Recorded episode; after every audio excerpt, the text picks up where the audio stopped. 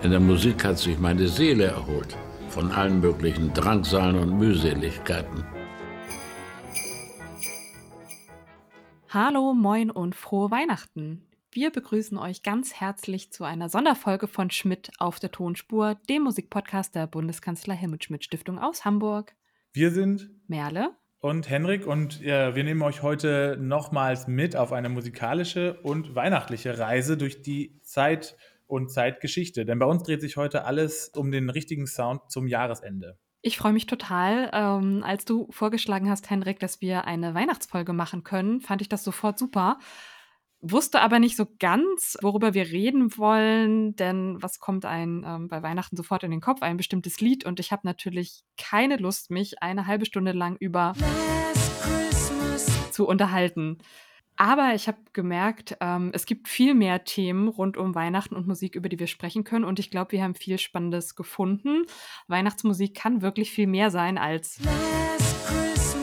Wobei ich ansonsten jetzt gar nicht so super der Weihnachtsmusik-Fan bin. Wie ist das bei dir, Hendrik? Hörst du leidenschaftlich gerne Weihnachtsmusik? Ja, leidenschaftlich. Ich höre das ganze Jahr Weihnachtsmusik, äh, jeden Tag, weil ich mich so freue, Weihnachten äh, wieder erleben zu dürfen. Nein, Spaß beiseite.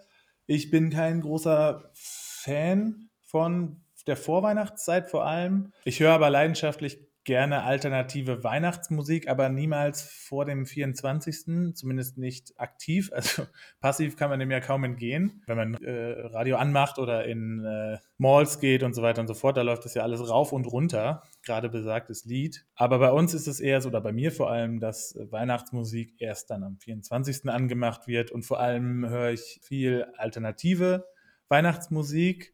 Ein Album, das nie fehlen darf, ist zum Beispiel das Weihnachtsalbum der Roten Rosen. Das ist äh, das alter Ego der Toten Hosen. Das Album kam 1998 raus und wird bei uns eigentlich jedes Jahr ab einem gewissen Zeitpunkt äh, herausgekramt und gespielt.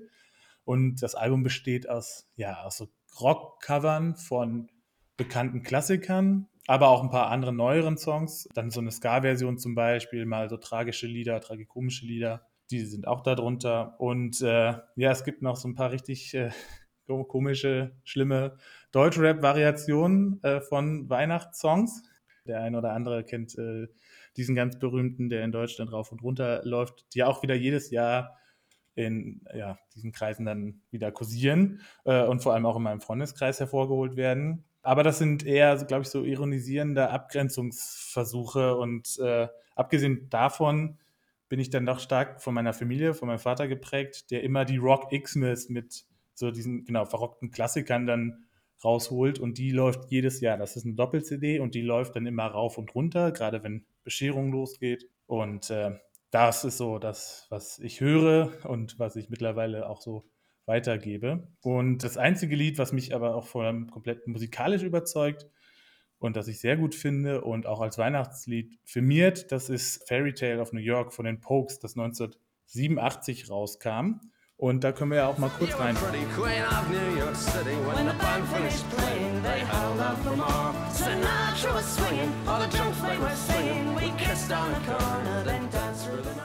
Ja, das war jetzt ähm, Fairy Tale of New York. Und Merle, jetzt habe ich ganz schön viel über meine musikalischen Vorlieben in der Weihnachtszeit geredet. Wie sieht denn deine Beziehung zu Weihnachtsmusik aus? Also so wahnsinnig viel Weihnachtsmusik höre ich tatsächlich nicht.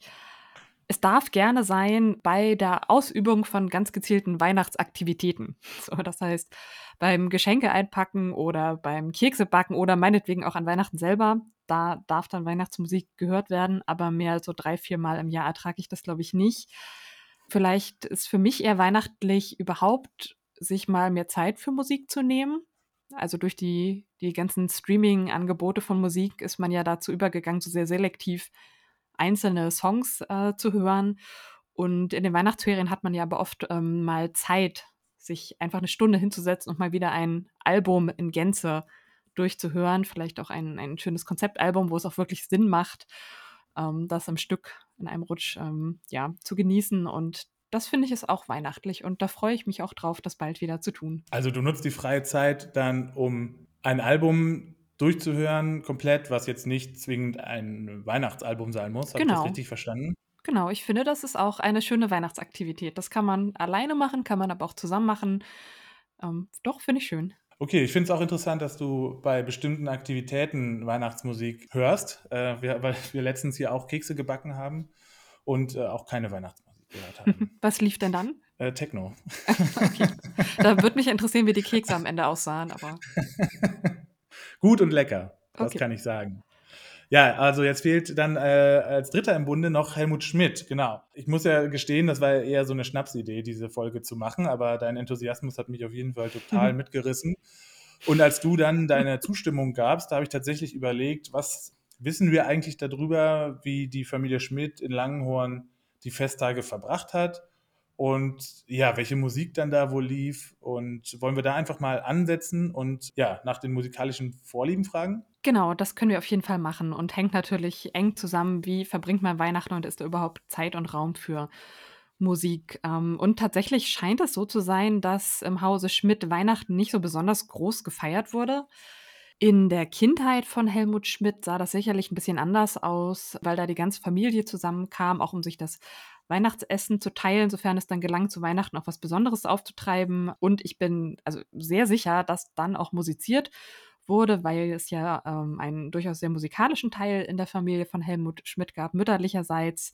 Aber so ganz genau ist da, glaube ich, gar nichts überliefert. Also ich habe auf die Stelle jetzt nichts gefunden, deswegen bleibt das oder bleiben wir hier so ein bisschen im spekulativen Raum.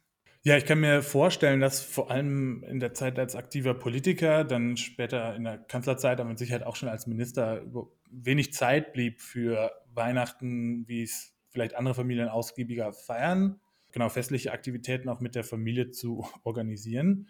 Und äh, was mich auch sehr interessiert hat oder was ich sehr spannend fand, ist der Fakt, dass sich Weihnachtsfest und Schmidt war ja auch Christ, dass sich da eigentlich viel Potenzial für politische Kommunikation geboten hätte. Und wir sind ja nun mal auch Tonnen von Fotos durchgegangen, aber so ein offizielles Pressefoto mit Weihnachtsbaum ist mir jetzt zumindest, also kann auch sein, dass ich das natürlich wieder vergessen habe, aber es ist mir nicht untergekommen. Das fand ich dann schon ein bisschen ungewöhnlich. Kann man natürlich so interpretieren, dass ihm das halt sehr, sehr ernst war alles.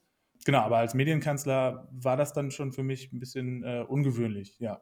Ja, finde ich auch. Also wir kommen ja als Stiftung auch jedes Jahr in die Verlegenheit, dass Weihnachten kommt und wir gerne weihnachtsthematische äh, Dinge machen und jedes Jahr suchen wir nach so einem Foto und finden es einfach nicht. Aber es heißt ja nicht, dass es nochmal irgendwann auftaucht. Das ist ja auch das Spannende und das Tolle an Archiven. Manchmal findet man einfach Dinge und ähm, wer weiß, was dann in den nächsten Jahren noch so kommt. Ja, aber genau, Weihnachten keine allzu große Sache bei den Schmidts. Ähm, später in der Zeit nach der Kanzlerschaft haben auch Loki und Helmut Schmidt dann Weihnachten meist gemütlich zu, Zei zu zweit verbracht, ähm, einfach ein paar Kerzen angemacht. Es gab keinen richtigen Weihnachtsbaum. Loki hat aus dem Garten dann Kiefernzweige manchmal reingeholt und in so eine Bodenvase gestellt. Besonders wenn die Tochter Susanne zu Besuch kam, hat man sich das ein bisschen gemütlich gemacht. Aber so ein klassisches Festtagszimmer mit großem Baum und so weiter, das äh, gab es nicht. Man hat im Garten wohl mal eine Zeit lang eine Tanne beleuchtet. Ähm, genau, aber das war es dann auch. Und ganz klassisch zu essen bei der Familie Schmidt gab es an Weihnachten Würstchen mit Kartoffelsalat. Ja, wenn ich da kurz dazwischen funken darf, Kartoffelsalat mit Bockwurst war nämlich auch in äh, meiner Familie, bei meinen Großeltern äh, Tradition. Der 24. Dezember war und ist ja ein fast normaler Werktag. Und feierlich geht es erst abends beziehungsweise nachts und vor allem an den beiden Folgetagen zu. Und habe mich dann gefragt, bei wie vielen ist es eigentlich noch Tradition? Und bin dann auf eine Umfrage aus dem Jahr 2015 gestoßen. Und in dieser repräsentativen Umfrage heißt es, dass Kartoffelsalat und Bockwurst oder Würstchen noch immer das Essen eines jeden vierten Befragten ist am Heiligen Abend. Und schon 2015 zeichnete sich ab, dass es aber eine aussterbende Tradition zu sein scheint, da vor allem Befragte ab äh, dem Alter von 55 Jahren diese Angabe gemacht haben. Dennoch sehr, sehr, sehr weit verbreitet äh, und nicht nur auf meine eigene Familie bezogen, wie ich irrtümlich dachte. Dann habe ich mich natürlich gefragt, aber warum ist es eigentlich so? Ist es nur wegen dieses Werktags so? Ja und nein. Ich äh, las von verschiedenen Herleitungen. Zum einen soll, so sagen einige, die soll es die Armut von Maria und Josef symbolisieren. Das halte ich aber für eine vorgeschobene Erklärung.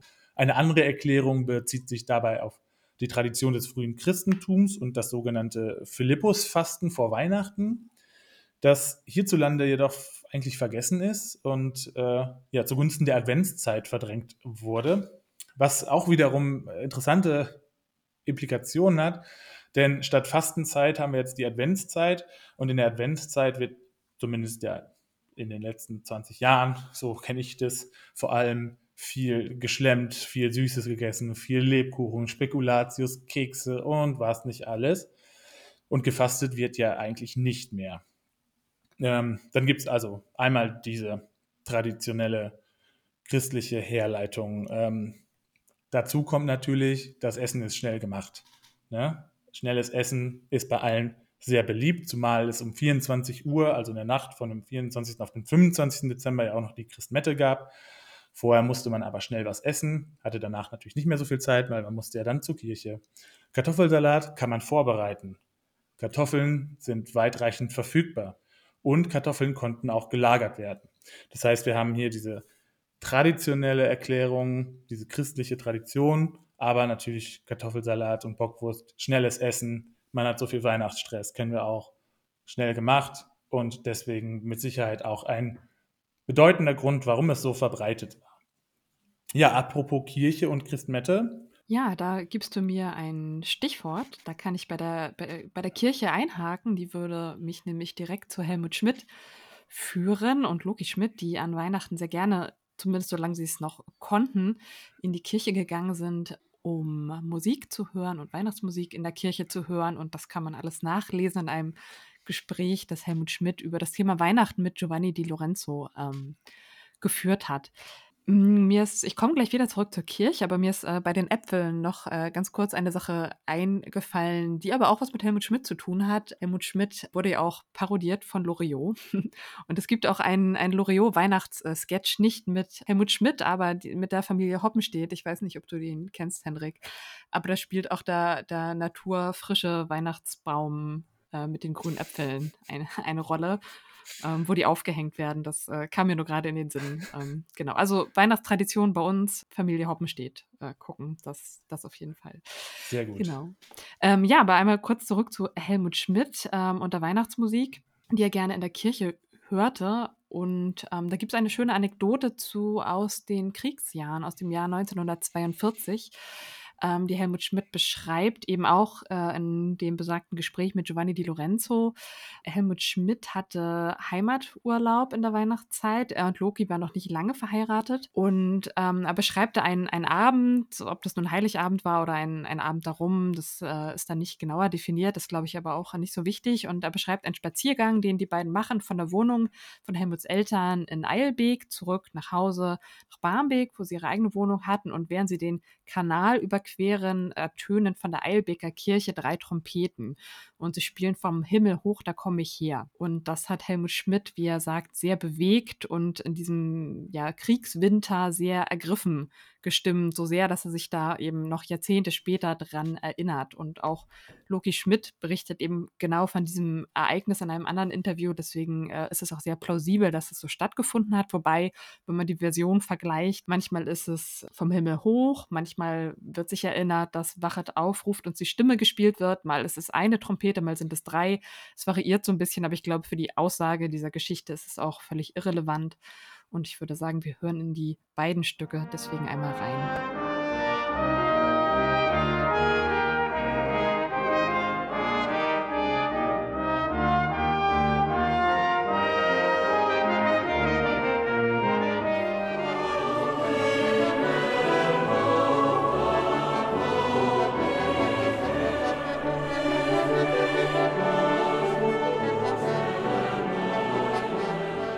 Ja, so kirchliche Weihnachtslieder, ähm, die sind ja schon sehr tragend, sag ich mal, sind aber trotzdem was, was super viele Menschen mit Weihnachten und Weihnachtsmusik verbinden. Und ich habe mich gefragt, ähm, keine Ahnung, ob du das auch zutreffend findest, Henrik, äh, ob das wohl ein sehr deutsches Phänomen ist. Also nicht unbedingt, dass es viele kirchliche Weihnachtslieder gibt, das äh, ist ja, glaube ich, ein globales Phänomen, aber dieser sehr feierliche, ergriffene, getragene Stil, ähm, irgendwie kommt mir das sehr typisch deutsch vor. Wie siehst du das?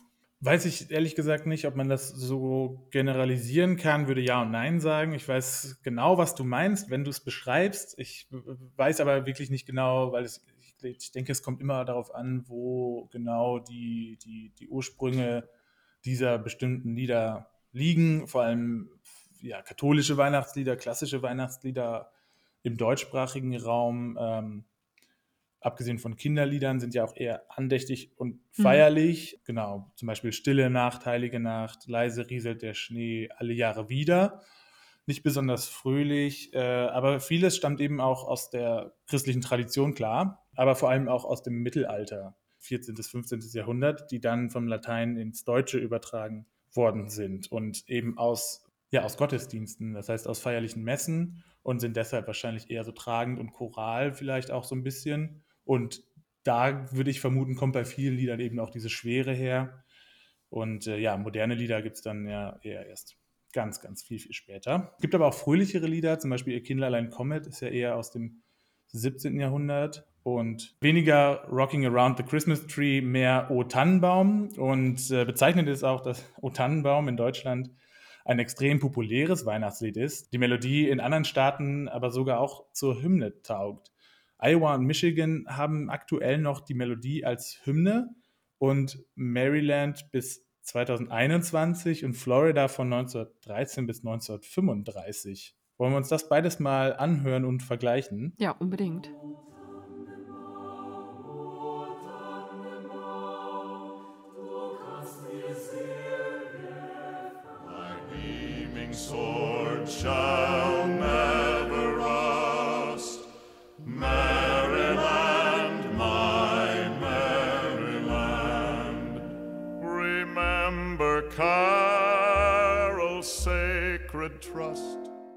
Offensichtlich eine sehr, sehr beliebte Melodie, die äh, auch die Hymne der britischen Labour Party ist. Und es gibt auch diverse Parodien von diesem Lied. Zum Beispiel ähm, hattest du eine recherchiert aus dem Jahr 1918 zur Abdankung von Wilhelm II., die dann so lautet die Parodie, Zitat, O Tannenbaum, der Kaiser hat in Sack gehauen, er kauft sich einen Henkelmann und fängt bei Krupp in Essen an.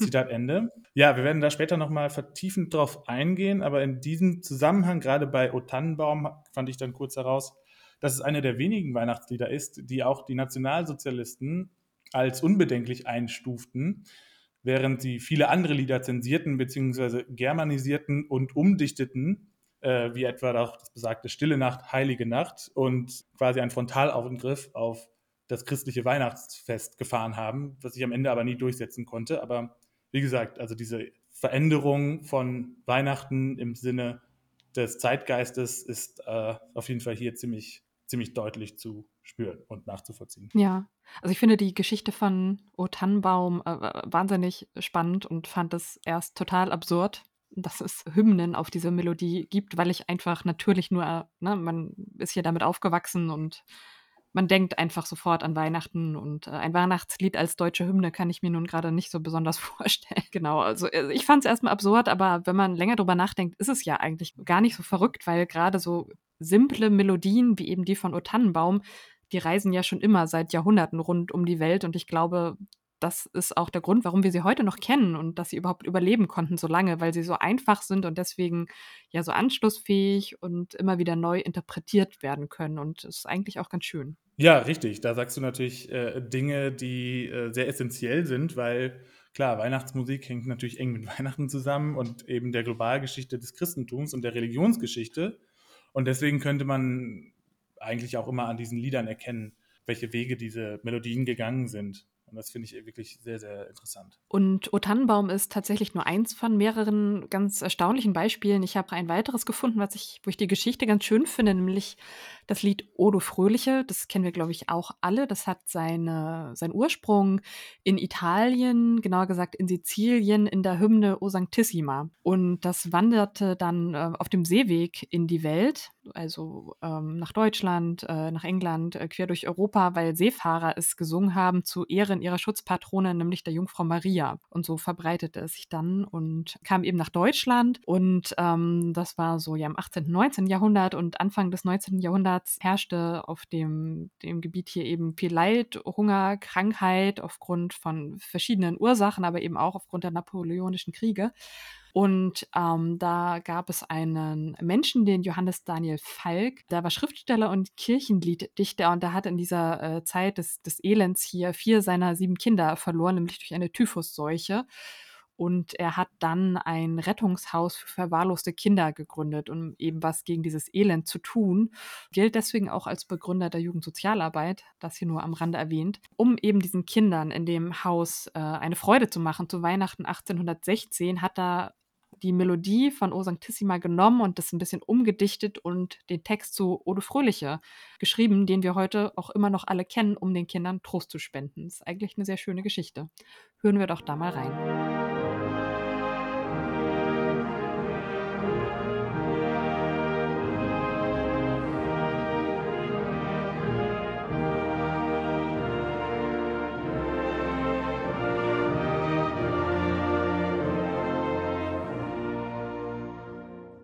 Ja, wirklich, total spannende Geschichte. Ähm, ist die denn mit der Umdichtung zu Ode Fröhliche äh, zu Ende?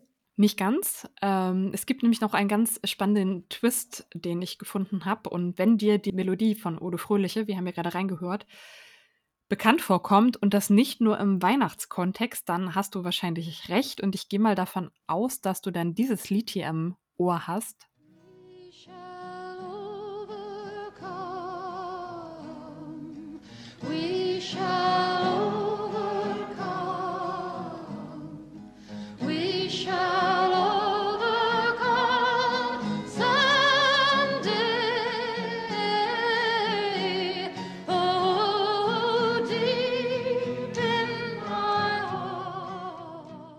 Das ist nämlich der Song We Shall Overcome aus der amerikanischen Bürgerrechtsbewegung. Und der hat ganz zu Beginn tatsächlich die genau gleiche Melodie wie Ode Fröhliche. Finde ich total spannend. Und das hat vermutlich den Hintergrund, dass äh, das ursprünglich katholische Lied mit Einwanderern in die USA auch kam. Und dort wurde es unter anderem von afroamerikanischen Gemeinden aufgenommen und in Kirchen gesungen und äh, solche religiösen Songs auch gerade aus dem Umfeld von Gospelmusik, die waren ganz oft Basis für Protestsongs und für Folkmusik in den 40ern, 50ern und auch in den 60er Jahren. Und so hat es eben auch Einfluss genommen auf das Lied We Shall Overcome. Wusste ich vorher auch nicht, aber also ich kannte das Lied, aber auf diese Verbindung äh, bin ich nie gekommen. Jetzt, wo ich es weiß, komme ich, also höre ich es aber auch jedes Mal. Sobald das Lied losgeht, höre ich da Odo Fröhliches. Ganz spannend. Ja, also Hörer dieses Podcasts und Hörerinnen dieses Podcasts werden das äh, wahrscheinlich wissen, genauso wie wir das äh, auch in der Recherche zu der einen Folge ja auch rausgefunden haben, dass religiöse Lieder gerade der Ursprung äh, oder beziehungsweise Gospel-Songs Ursprung für Protests oder Basis, wie du so sagst, für die Protestsongs und Folkmusik äh, war. Ja, das jetzt da jetzt nochmal die Vorgeschichte äh, von zu hören, äh, finde ich auch furchtbar interessant zeigt mal wieder, wie viel Weihnachtslieder auch über Migrationsbewegungen von Menschen und natürlich auch der Bewegung von Ideen und äh, Konzepten von Religion etc. erzählen können und so natürlich auch einen Zeitgeist äh, transportieren können. Besonders interessant, wenn es eben im Laufe der Zeit Anpassungen vom Text gegeben hat, wenn man dann darüber nachdenkt, eben in welchen gesellschaftlichen und politischen Kontexten das genau dann entstanden ist. Dafür habe ich auch noch mal ein Beispiel mitgebracht, nämlich äh, ein Kinderlied ähm, ein Weihnachtskinderlied. Und ähm, das ist ja auch ein Genre, was sehr groß ist. Da haben wir, glaube ich, heute noch gar nicht drüber gesprochen. Der Titel von dem Lied ist Morgen kommt der Weihnachtsmann, ist sicherlich auch äh, hinreichend bekannt bei allen Zuhörerinnen. Und da würde man ja erstmal auch gar nichts allzu Spannendes und äh, kon gar Kontroverses hinter vermuten. Ähm, wir hören auch einmal kurz rein. Morgen kommt der Weihnachtsmann, kommt mit seinen Gaben Silberzier, Kind mit Krippe, Schaf und Stier, Zottelbeer und Panthertier, möchte ich gerne haben. Das klang jetzt vielleicht auch eher unspannend, aber nur weil wir ähm, nur eine spätere, also die bereits überarbeitete Textversion, die wir heute alle kennen, ähm, auch finden konnten als Audio, aber ich kann euch einmal kurz äh, vorlesen, wie der Originaltext der ersten Strophe lautete. Der ist nämlich schon äh, ein bisschen anders und da kann man durchaus drüber diskutieren. Der lautet nämlich, morgen kommt der Weihnachtsmann, kommt mit seinen Gaben. Trommelpfeifen und Gewehr, Fahnen und Säbel und noch mehr. Ja, ein ganzes Kriegsheer möchte ich gerne haben. Ein ganzes Kriegsheer, das kommt in der zweiten Strophe. Ich habe gerade den Text auch Ah. vor mir liegen. Äh, bring uns Musketier und Grenadier, Zottelbär und Panzertier. Ähm, lauter schöne Dinge heißt es da. Äh, ja, also belegt sozusagen nochmal das, was du davor auch gesagt hast oder was wir jetzt im Laufe dieses Podcasts auch herausfinden haben können, dass es eben ja unterschiedliche Zeitgeister natürlich gibt und soziale Verhältnisse, in denen diese Lieder dann entstehen oder eben umgedichtet werden. Und äh, ja, heutzutage würde man so ein bellizistisches Weihnachtslied wahrscheinlich äh, nicht mehr so singen. Tun wir ja offensichtlich auch nicht. Übrigens auch noch kleiner Kontext, äh, diese bellizistische Version ist aus dem Jahr 19- äh, 1835 von Hoffmann von Fallersleben, dem Dichter der deutschen Nationalhymne. Aber lass uns doch nochmal einen Schritt zurückgehen, Merle, zu Johannes Daniel Falk und seinem Rettungshaus für verwahrloste Kinder. Du hast da nämlich einen sehr spannenden Punkt auch genannt, der ganz eng mit der Weihnachtszeit zusammenhängt, nämlich äh, Wohltätigkeit. Und die Winter- und Weihnachtszeit ist ja die Zeit der großen Spendenaufrufe von wohltätigen Einrichtungen. Äh, wer ja nicht mit geschlossenen Augen durch die Stadt geht oder fährt, der sieht äh, die ganzen riesen Poster und Spendenanrufe im Fernsehen, läuft es, glaube ich, auch rauf und runter, lief es zumindest mal. Und nicht selten kommt dann dabei vor allem auch Musik zum Einsatz. Das wohl bekannteste Beispiel, das Wohltätigkeit, also Charity und Weihnachtszeit miteinander verbindet, ist äh, das Lied Do They Know It's Christmas des Projektes Band Aid. Da hören wir jetzt mal ganz kurz rein.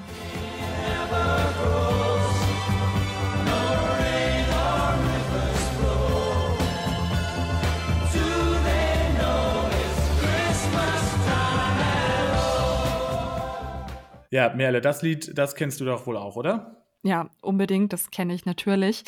Ähm, ich glaube auch, weil es unglaublich viele Neuauflagen von diesem Song gab. Zum Beispiel, ich habe äh, einmal nachgeschaut, was wohl die erste Version war, die ich gekannt habe. Und ich nehme an, das war die aus dem Jahr 2003, in dem, das, also das war eine Version, die in Deutschland entstanden ist, wo ganz viele hier populäre Casting-Show-Bands äh, mitgewirkt haben. Die äh, frühen Nullerjahre, das waren ja die Jahre, wo äh, es auf einmal ganz viele Casting-Shows gab. Da schwappte diese Welle aus den USA, glaube ich, so nach Deutschland. Das waren die No Angels, Broses und so weiter. Ähm, und die haben äh, auch Do They Know It's Christmas aufgenommen. Und äh, ich glaube, das war das erste Mal, dass ich das Lied auch gehört habe. Aber das Original ist auch den, aus den 1980er Jahren, wenn ich richtig liege. Ja, da hast du recht. Ähm, apropos deutsche Version, es gibt auch noch eine, wo Campino von den Toten Hosen, die ich ja vorhin schon mal erwähnt habe, die ein eigenes Weihnachtsalbum haben, der dann auch nochmal, weil der ist nämlich mit Bob Geldof befreundet, da komme ich gleich drauf zu sprechen, ähm, der deswegen auch, also auf Anfrage auch noch eine andere deutsche Version gemacht hat. Und äh, bei aller Kritik, die wir gleich hören zu dem Original, sind die Deutschen noch, also viel, viel schlimmer. Genau, aber das Lied äh, hast du richtig äh, geraten, richtig vermutet. Das Lied äh, kommt aus den 80ern und äh, das ganze Projekt Band Aid stammt eben auch aus dem Jahr äh, 1984. Und äh, ja, die Idee war es, äh, Geld einzuspielen, damit Menschen und Hilfsorganisationen zu unterstützen, die äh, sich während einer dramatischen Hungersnot in Äthiopien engagierten. Und ins Leben gerufen wurde das Projekt eben von dem gerade erwähnten britischen Musiker Bob Geldof und Mitch Ure. Und zuerst wollten die beiden nur ein Weihnachtslied covern, entschieden sich dann aber auch dazu, ein neues Lied zu schreiben und alle Tantiemen zu spenden. Sie kontaktierten dann weitere namhafte Künstlerinnen, die sich an den Aufnahmen beteiligten, wie zum Beispiel Bono oder Paul McCartney, und dem Lied damit dann auch zu einem großen Erfolg verhalfen. In äh, nicht mal vier Wochen spielte das Lied 8 Millionen Dollar ein. Und ich finde, das ist natürlich eine sehr ähm, ehrenwerte Intention, mit einem Song Geld zu sammeln. Aber ich meine äh, zu wissen, dass dieses Lied und die ganze Aktion Band Aid und es gab dann ja auch viele Konzerte drumherum, Live Aid äh, hieß es dann, dass das alles auch nicht frei von Kritik war. Und damit meine ich nicht, dass das Lied vielleicht musikalisch ein bisschen dünn ist, sondern auf der, auf der inhaltlichen Ebene. Ja, über Geschmack lässt sich ja vortrefflich streiten, wie du weißt, äh, gerade auch über Musikgeschmäcker. Aber was äh, dieses Lied angeht, da ist die Kritik schon fundamental und ich muss auch ganz persönlich sagen, zu Recht. Ähm, man muss den Leuten einfach immer wieder vor Augen führen, dass Afrika kein Land ist. Afrika ist ein riesengroßer Kontinent äh, mit extrem unterschiedlichen Kulturen, verschiedenen Kulturen. Was Band Aid aber macht, ist eben Afrika als ein Land zu beschreiben, als ein Land zu fassen und ja, darüber hinaus eben natürlich noch als ein Land, das nur aus Armut, Krieg, Hunger und Krise besteht. Im Text selbst heißt es dann, in Afrika, da wächst nichts, da gibt es kein Wasser, da gibt es auch keine Geschenke und da gibt es auch keinen Schnee. Und ja, dann liefern sie natürlich implizit die Antwort. Also wer kann in Anführungszeichen die Afrikanerin von ihrem schlimmen Leben nur retten? Natürlich sind das die reichen weißen Leute und ihre Wohltätigkeiten ja, ein Blick in den Text spricht wirklich Bände und man muss aber tatsächlich noch nicht mal in den Text schauen. Man kann sich auch einfach nur den Titel anschauen. Do they know it's Christmas? Naja, und 40 Prozent der afrikanischen Bevölkerung sind Christen. Ja, weiß ich nicht, ob die wirklich nicht wissen, ob Weihnachtszeit ist oder ob das einfach nur eine sehr äh, schlecht gewählte Titel ist, ähm, der aber ja mit einem folgerichtigen Text dann auch arbeitet. Naja, kurz in dem Lied verbinden sich Vorurteile, Klischees und Hybris gleichermaßen. Aber der Punkt Wohltätigkeit bringt uns jetzt zurück zu Helmut Schmidt und äh, eine Episode in Großbritannien. Erzähl doch mal, Merle, was war da los? Ja, wir haben in diesem Podcast, glaube ich, schon ähm, mehr als oft erwähnt, dass Helmut Schmidt ein guter Klavierspieler war. Und wir springen in das Jahr 1981, kurz vor Weihnachten, ein paar Tage davor. Da hat Helmut Schmidt ein Klavierkonzert eingespielt von Mozart und das an keinem geringeren Ort als den berühmten Londoner Abbey Road Studios, also den Studios, wo auch die Beatles Songs eingespielt haben. Es gibt das berühmte Abbey Road Album und alle kennen sicherlich das Cover. Dieser Zebrastreifen, der sich vor dem Studio befindet, der hat es auf das Plattencover geschafft und ähm, deswegen ist es, glaube ich, in der ganzen Welt bekannt. Und ähm, Helmut Schmidt hat da ein Konzert eingespielt, nicht alleine, sondern zusammen mit den bekannten Pianisten Christoph Eschenbach und Justus Franz, mit denen war auch befreundet. Und das Honorar, das sie für diese Aufnahme bekommen haben, das haben sie gespendet an Amnesty International ja, da gibt's, äh, also es ist rund um diese Aufnahme gibt es irgendwie viele kleine spannende Anekdoten. Ähm, zum Beispiel, dass die Musiker nach ihrer Aufnahme Fish and Chips serviert bekommen haben. Ähm, das passt ja zum bodenständigen Essen in der Weihnachtszeit, zum Kartoffelsalat irgendwie auch wieder ein bisschen, äh, finde ich ganz schön. Ähm, da gibt es viel drüber zu lesen. Wer das genau wissen möchte, kann das gerne tun in dem Buch von Rainer Leberger, Helmut Schmidt am Klavier. Ähm, ja, kann ich, kann ich nur empfehlen. Da gibt es viele viele kleine Anekdoten zu erfahren. Ich weiß, es ist kein Weihnachtslied im klassischen Sinne, ähm, aber es ist irgendwie für mich doch eine weihnachtliche Helmut Schmidt-Geschichte äh, mit dieser Klavieraufnahme. Wollen wir deswegen vielleicht trotzdem einmal kurz reinhören? Ja, unbedingt. Wir haben äh, Schmidt in diesem Podcast ja schon Orgel spielen hören und jetzt möchte ich sehr, sehr gerne auch Schmidt am Klavier nochmal hören.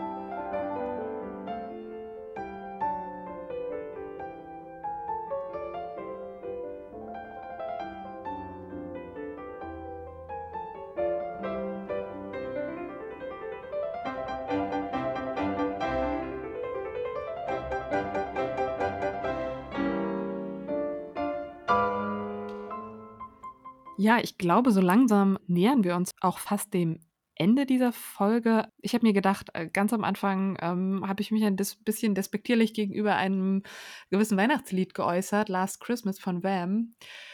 So schlimm ist es aber eigentlich gar nicht, glaube ich. Ähm, Henrik, wollen wir vielleicht am Ende nochmal eine kleine Ehrenrettung von Last Christmas machen? Was meinst du? Ja, das kann ich nur unterstreichen bei mir gab es da allerdings auch eine persönliche Entwicklung. Und zwar ging es mir äh, wie dir am Anfang dieser Podcast-Folge. Und zwar über Jahre. Und ich fand es immer ganz schrecklich. Und jetzt finde ich es äh, gar nicht mehr so schlimm, dieses Lied. Höre es nicht unbedingt gerne. Also ich mache es jetzt, spiele es nicht aktiv. Aber ich rege mich nicht mehr so auf wie früher. Und vielleicht hat das so mit, mit einer gewissen Milde zu tun, die dann mit der Zeit mal kommt, wenn man dauernd damit zugeschaltet wird. Wie ist es denn bei dir eigentlich? Ja, gebe ich dir recht. Es ist ja auch wirklich ein guter Popsong. Ne? Es sind die 80er Jahre, es ist Synthie-Pop. Es ist eingängig, man kann es gut mitsingen. Also ich glaube, musikalisch kann man dem für die Zeit eigentlich überhaupt nichts vorwerfen. Auch das äh, Musikvideo ist ja einfach sehr äh, für die Zeit sehr, sehr passend. Äh, ja, da werden wir wieder beim Zeitgeist. Also da kann man wunderbar Stile der 80er äh, ablesen. Deswegen ähm, finde ich es eigentlich auch ganz schön und ganz charmant. Äh, genau. Also Last Ja, Christmas. Komm, dann nach, dem, nach dem Outing hier, dann hören wir doch ja, noch mal rein. genau. Wir hören noch mal kurz rein.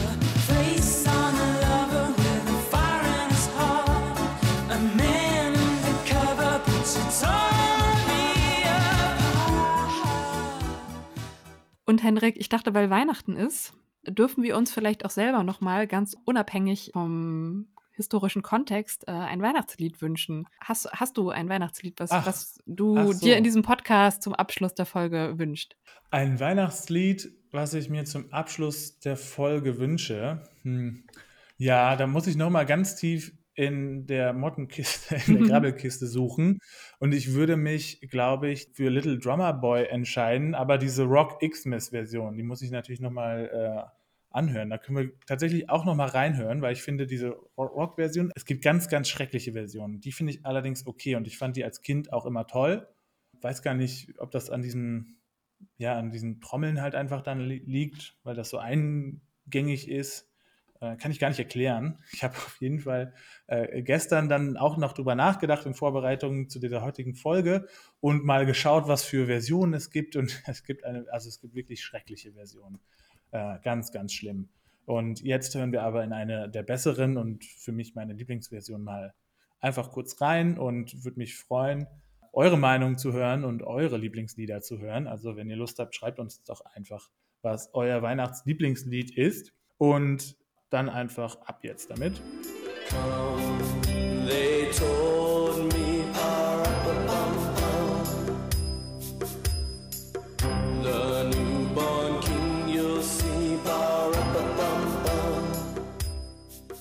So, Merle, das war jetzt mein Lieblingslied. Äh, du weißt natürlich, der, der Gefallen, den tue ich dir auch gerne und äh, gebe dir den Raum, uns allen nochmal dein Lieblingsweihnachtslied zu präsentieren. Ja, wäre gut gewesen, wenn ich mir jetzt vorher was überlegt hätte. Aber ich glaube, ich wünsche mir Old Lang Syne. Ich weiß nicht, ob du es kennst. Ich glaube, die Melodie kennen alle. Das ist ein, ein Lied schottischen Ursprungs und ich glaube, es ist weniger ein Weihnachtslied als ein allgemeines äh, auch Abschiedslied, was sich aber etabliert hat, dass man es an Silvester singt. Und deswegen finde ich, passt es doch auch ganz gut in diese Endjahresfolge hinein. Und genau, hören wir auch noch mal kurz rein.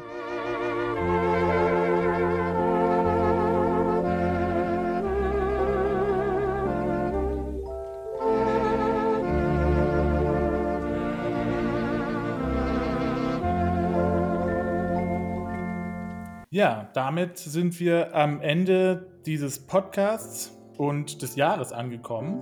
Ja, ich glaube, es bleibt nicht mehr viel zu sagen, außer vielen, vielen Dank für euch alle, dass ihr uns gehört habt. Und wir hoffen, dass ihr Spaß an diesem Podcast gehabt habt und wünschen eine frohe Weihnachtszeit und einen guten Rutsch ins neue Jahr. Ja, von mir auch äh, einen guten Rutsch. Ähm, danke fürs Zuhören und Hendrik, äh, wir sagen hier in Hamburg Ja, in Hamburg sagt man Tschüss. Tschüss.